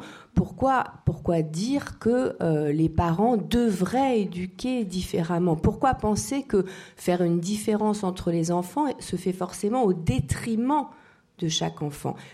Moi aussi, je suis pour la parité, je suis pour l'égalité. C'est un autre problème. Mais la question de savoir si on doit. Est-ce qu'on finalement, qu'est-ce qui compte le plus pour un enfant? Est-ce que c'est qu'il y ait une indifférenciation de cet enfant par rapport à l'enfant suivant, parce qu'effectivement, on n'a pas le même rapport avec le premier, avec le deuxième, ou, avec une fille ou un garçon, ou peut-être un enfant qui ne, qui ne se sentira ni fille ni garçon. Si on se réfère à la psychanalyse, ce qui compte, c'est pas l'indifférenciation, c'est plutôt que le désir qui a fait venir au monde cet enfant ne soit pas un désir anonyme. Mmh. C'est ce que dit Lacan. Ce qui compte, c'est pas une éducation neutre, identique, la même pour tout le monde. Justement, c'est plutôt faire valoir les différences et peut-être les accentuer sans les penser comme des inégalités euh, et en faisant attention à ça. Je suis d'accord. Mais c'est vrai qu'il y a quelque chose qui euh, a pu être interprété, je ne dis pas que c'était ça, mais dans les ABCD de l'égalité, il y a quelque chose qui a pu être interprété comme un message aux parents, vous ne faites pas ce qu'il faut. Donc, euh, il faut que vous ayez un discours plus neutre, euh, qui, soit moins porteur de différence. Ça, a pu être interprété comme ça. Je sais que les intentions n'étaient pas celles-ci. et simplement, je pense qu'il faut aussi peut-être se méfier d'une tendance aussi de la société actuelle à euh, n'accorder aucune valeur finalement au, désir du père, de la mère ou du parent, disons, relativement à ce qui se, à ce qu'il souhaite pour son enfant. Ce désir n'est pas forcément du poison, ce désir est aussi ce qui va euh, aider cet enfant ensuite à, voler de ses propres ailes. Donc il y a une sorte de méfiance à l'égard du, du, désir ici qui me, qui me trouble. quand j'ai dit euh, euh, les parents devraient éduquer euh, enfin, différemment, c'était pas du tout en général. C'est juste sur le, le, point très précis de l'échec scolaire des garçons et de la faute imputée à l'école, en fait. Alors que l'école ne fait qu'enregistrer une socialisation différentielle qui, qui arrive avant elle. c'était juste sur ce point-là, en fait, l'utilisation de, de, ce verbe-là. une autre question, monsieur. Oui, merci. moi, ce que je trouve très intéressant dans toutes ces questions, c'est qu'il y a, enfin, selon moi, je ressens une, forme d'inversement, où d'un côté, on dit que si on éduque un enfant euh, trop d'une manière genrée, euh, masculin ou féminin, euh, on peut en exclure d'autres et on peut créer une autre forme d'oppression aussi en, en excluant une partie de la norme. Et pour autant, ce que je trouve intéressant, la question que je me pose, c'est finalement, est-ce qu'il n'y a pas une autre perspective à envisager de penser que, comment dirais-je, avant d'être un homme ou une femme, on est un individu qui, est non défini et que justement, finalement, la, question de l'éducation parentale peut s'approfondir sur l'individu en tant que tel et selon le psychisme, selon les, comment dire, la sensibilité, les réactions de l'individu avant d'être genré, cette perspective-là le définira et non, et non de penser que de manière purement anatomique par son sexe, il sera éduqué en fonction de cela, et donc cela sera la conséquence. Je pense, moi, je trouve qu'il y a une question. Euh, enfin, je me pose la question. Euh, tout ce que, toutes ces réactions-là, il faut réfléchir sur ça, en fait. Ça, rejoint un peu. Ce, Madame a souligné de manière très importante qu'en fait, en fait, on rencontre jamais un humain qui soit purement naturel ou purement culturel on rencontre toujours des humains qui sont socialisés en fait. Euh, et du coup, il est euh, important de rappeler que un humain n'est pas euh, l'addition de ces deux composantes naturelles et culturelles. On est indissociablement l'un et l'autre. Et il me semble que sur ce point, le, la question qu'on évoque ce soir du sexe, du genre, etc., peut être comparée. Alors, Christine a comparé avec la, la, question de la race. Moi, je la comparais avec la question de l'alimentation. L'alimentation, c'est entièrement biologique. Hein, euh, on mange pas n'importe quoi, il faut avoir de la mastication, etc. Enfin, je vous passe tout le mécanisme physiologique, mais vous voyez de quoi je parle. Et en même temps, quand on parle d'alimentation, on parle aussi de cuisine. Hein et la cuisine, on voit bien que ça n'a rien à voir avec le simple fait de se sustenter. Euh, donc ici, la question du sexe, elle est très importante. Enfin, elle peut être comprise par rapport à ce paradigme euh, alimentaire, en quelque sorte. Oui, il y a une composante organique dans tout ça. N'empêche que ce qui est important, c'est la cuisine. C'est-à-dire, c'est ce qu'on en fait, c'est la manière dont on accommode les corps. C'est ça qui est. et dire ça, c'est-à-dire insister sur l'aspect culturel, social, variable, relatif, inventif, oppressant, etc. Ça n'est pas du tout euh, nier l'aspect biologique qui est toujours là, présupposé, mais c'est euh, au contraire, euh, voilà, c'est simplement dire, ça n'est pas la même chose et c'est indissociablement l'un et l'autre. Moi, je voudrais savoir ce qui se passe chez les animaux. Quand les, quand les animaux se déplacent en horde ou en meute, etc., il me semble quand même qu'il y a les, mâles d'un côté, les femelles de l'autre, très souvent. C'est mhm. souvent le lion qui dort et la lionne qui chasse, mhm, par exemple. Voilà. Est-ce que finalement, euh, l'homme étant euh, un roseau pensant, sa pensée complique pas les choses Est-ce qu'il n'y a pas un certain laisser-aller qu'on puisse faire et qu'on puisse laisser faire Dans une cour de récréation chez des tout petits, peut-être qu'il s'est passé des tas de choses à la maison, vous, avez une tendance naturelle à avoir des cercles de filles et des cercles de garçons, avec évidemment des électrons libres. Mais c'est quand même une tendance naturelle parce que malgré tout, on a en commun plus d'affinités. Alors je vous dis, je voudrais savoir ce qui se passe chez les animaux, ceux qui n'ont pas réfléchi à la chose. c'est très important parce que moi j'ai une petite fille de 4 ans, donc je peux vous dire que ce qui se passe et ce qui les associe sont des choses extrêmement naturelles comme échanger du rouge à lèvres ou chanter les chansons de la Reine des Neiges. Donc on voit que ce ne sont pas du tout des phénomènes sociaux qui les unissent, mais bien des réalités de nature profonde et câblées biologiquement. Hein. Ça on est d'accord. Donc ça c'est très important. Euh, bon ensuite, les animaux. Vous parlez du lion, de la lionne, des hordes, etc. Bien sûr, bah oui, mais il y a quantité d'autres choses euh, qui existent aussi dans la nature. Ce qui est très important, c'est que pour un biologiste, la définition de ce que c'est qu'un mâle ou une femelle, c'est une définition minimale, c'est-à-dire mm. c'est le type de gamète, ovule ou spermatozoïde que l'individu produit.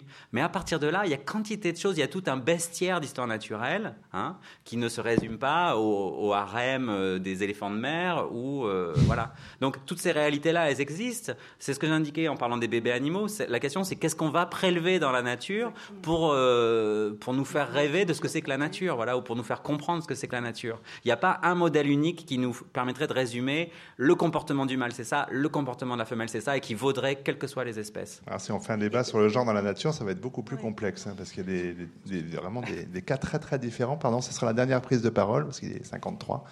Madame. Euh, oui, bonsoir. Euh, je voulais poser une question par rapport au titre Êtes-vous du genre neutre? Euh, je suis étudiante en histoire de l'art et j'ai étudié euh, Péladan. Et euh, Péladan a une expression pour qualifier l'androgyne. Il dit être beau, c'est appartenir à un troisième sexe. Et du coup, je voulais, vous poser la question à tous les trois, tous les quatre même, par rapport à la neutralité et à l'androgyne. Est-ce qu'on a une question aussi d'hermaphrodite Et aujourd'hui, dans la société, quand on voit par exemple le mouvement LGBT qui devient LGBTQ, qu'est-ce que vous pouvez dire du queer? LGBTQIA, parce que vous avez oublié les intersexuels et les asexuels. C'est vrai, pardon. ah oui. Non, mais j'ai pas eu le temps d'arriver jusque-là, parce que vous voyez, le, débat était très riche, donc je vous remercie.